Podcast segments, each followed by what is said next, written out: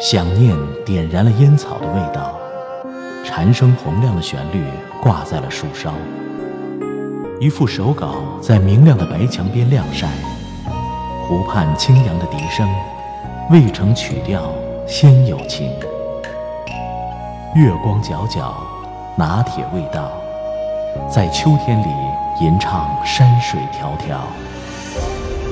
拿铁味道第二套珍藏光盘启程预定，微信公众号“拿铁磨牙时刻”，回复“光盘”二字。给你听到秋天的静美。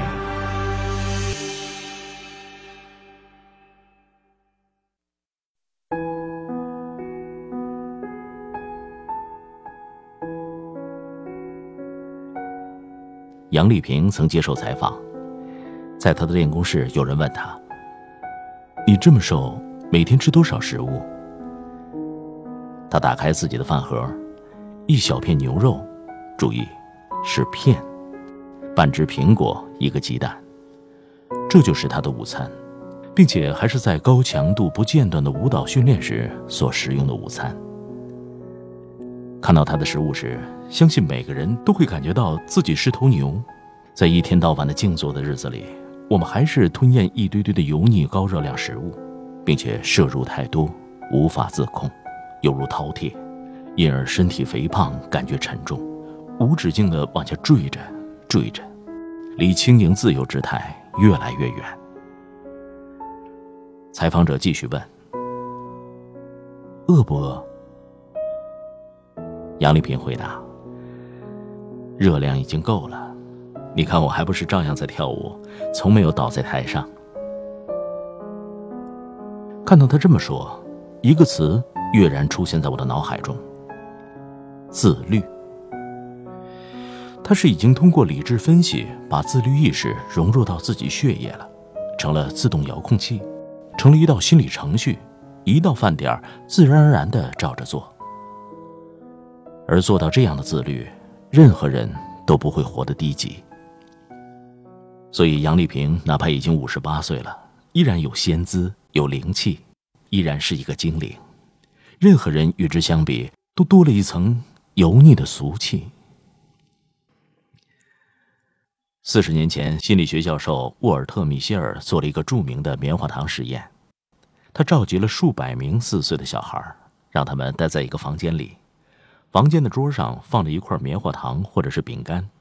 他告诉小朋友，他要离开房间一会儿，桌上的零食可以吃掉，可如果能等到他回来的话，就会获得双倍的糖果和饼干。教授离开以后，有些小孩一分钟也等不及，就吃掉了零食。有些则可以等上二十分钟，获得双倍的奖励。实验的有趣之处在孩子们长大之后的表现。一九八一年，参加过棉花糖试验的六百五十三名孩子都已经进入高中。米歇尔给他们的父母和老师发去了调查问卷，结果发现，不擅长等待的孩子普遍更有行为问题，无论是在学校或家里都是这样。他们的 ICT 成绩较差，不擅长应对压力环境，注意力不集中，交不到朋友。而能够等待十五分钟的孩子，比只能等待三十秒钟的孩子，SAT 成绩平均高出二百一十分。试验还在进行，在孩子们进入而立之年后，两波孩子也出现了明显不一样的表现。那些不擅长等待的孩子，成年以后更容易体重超标、沾染毒品。而擅长等待的，则普遍获得更大的成就，身体更苗条，家庭更和睦。我是在三十岁以后才渐渐懂得自律的重要性。曾经也觉得人要秉持一种轻松的生活观，想吃就吃，想喝就喝，毕竟人生苦短，及时行乐方不辜负。但年岁渐长，才发觉不对。在有一本写意志力的书当中，有这样一句话：最重要的个人问题和社会问题，都在于缺乏自我控制，不由自主的花钱、借钱，冲动之下打人，学习成绩不好，工作拖拖拉拉，酗酒、吸毒，饮食不健康，缺乏锻炼，长期焦虑，大发脾气。而缺乏自我控制，必然导致一系列的人生悲剧：身材变形、罹患疾病、失去朋友、被炒鱿鱼、离婚、坐牢。一个饕餮的、从不节制食欲的人，现在肥成了一只猪；一个一天到晚只想嗨、赶每一个酒场、赴每一次聚会、玩转每一个 KTV 与酒吧的女人，自觉风情万种，却不知人们一提起她，大多是满脸鄙夷，很少有人能看得起。当然，热衷一夜情的男人除外。再比如，一个听从购物的欲望，一遇到淘宝打折就疯狂下单的人。现在依然邋里邋遢、没档次、没品位、浑身廉价的气质。是的，在这个社会里，我们很容易听到美化堕落、懒惰、不自律，来让自己心安理得的漂亮言辞。我们会说放纵自己就是善待自己，我们会说处处谨慎小心，那就太窝囊、太失败了。其实不然，无论是从学业，还是职场，还是个人生活。自律都是获得成功最最重要的因素。有一项心理学研究，调查是什么因素影响大学生的成绩。研究人员先把可能有用的品质都列举了出来，比如积极、开朗、幽默、严谨、健谈、冷静、内向、爱阅读等等等等三十多项。接着找了数百名学生进行一一测验，最终发现这些品质对成绩好坏。没有根本的影响，唯一能影响成绩的，就是自控，甚至这是比智商更为重要的指标。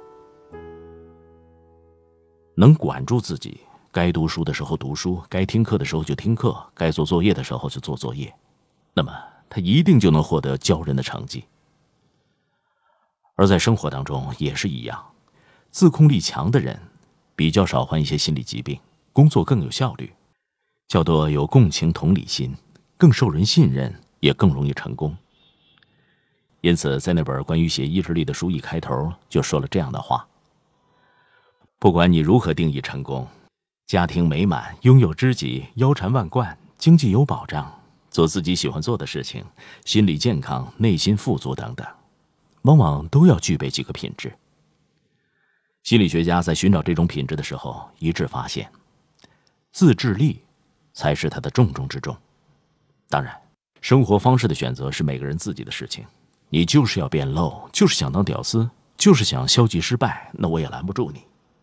但任何一个有志、有趣、有品的人，都会向着更好的方向努力，摆脱自己的脏乱差，获得更加真善美的人生。只有如此，我们才会感叹：生而为人，真好。那么，怎样才能做到呢？康德说：“自律使我们与众不同，自律令我们活得更高级。也正是自律，使我们获得更自由的人生。”他的推理是这样的：假如我们像动物一样听从欲望、逃避痛苦时，我们并不是真的自由行动。为什么不是呢？因为我们成了欲望和冲动的奴隶。我们不是在选择，而是在服从。但人之所以为人，就在于人不是被欲望主宰，而是自我主宰。只有自我主宰，才会获得自由。前些天在朋友圈看到这样一段话，说的非常妙。是这么说的：我对任何唾手可得、快速出本能、即兴含混的事物没有信心。我相信缓慢、平和、细水长流的力量，踏实、冷静。我不相信缺乏自律精神、不自我建设、不努力就可以得到个人或集体的解放。当你此刻也拔剑四顾、满目茫然，困在生活的荒漠、现实的牢笼中，不知何去何从，请记得，通过自由之境的唯有一条路可走，那就是以自律之法避免掉麻烦，摆脱掉羁绊，集中精力，全力以赴。前往你想去的远方。或许穷极一生，及此之途，你也无法抵达梦想的乌托邦。但是，在前行的路上，你一定会充满欣喜，充满福音，遇见自我的桃花源，遇见意志的理想国。在那个大同世界，你会与自己重新相爱，与他人握手言和，同时对世界说：“我生，我爱，我无悔。”付出的、受伤的、痛，痛都是你；自私的、残忍的，似乎只有我。可惜我并不难过。我仅存的失落，实在不怕寂寞。想见的、不见的都失去联络，剩下的、多余的都不要再说。得到的已经太多，你安然去生活，我安静来存活。没有爱过你，我最爱是自己。借感我只敢玩游戏。对不起，不要介意，我没有爱过你，只是爱怀念着你，试一试我能多痴迷。我可以忘记你，不怕想起。再算是胜利。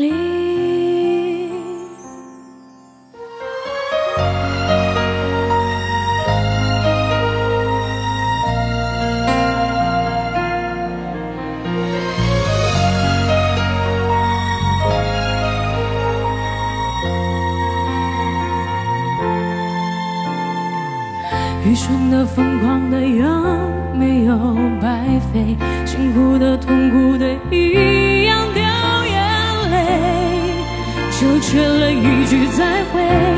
我们没有机会为道别而伤悲，为什么我们总是觉得好疲惫？为什么我们走的这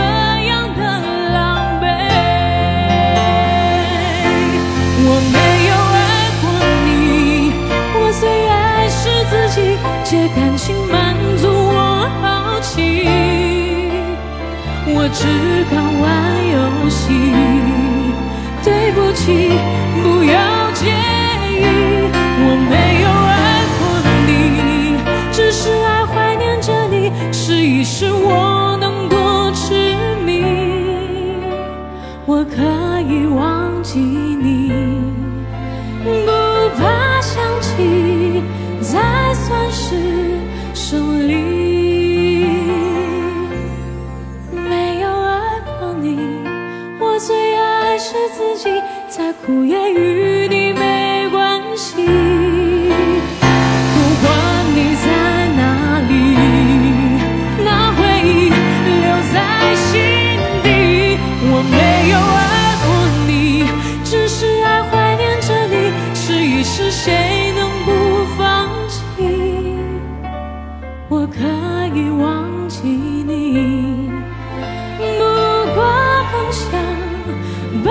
守着。